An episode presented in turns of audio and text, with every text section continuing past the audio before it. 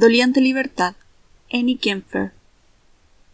El lente enfocaba la manifestación provida que se enfrentaba al grupo de mujeres con pañuelos verdes. Tu rostro pareció nítido, aunque deformado por la vehemencia.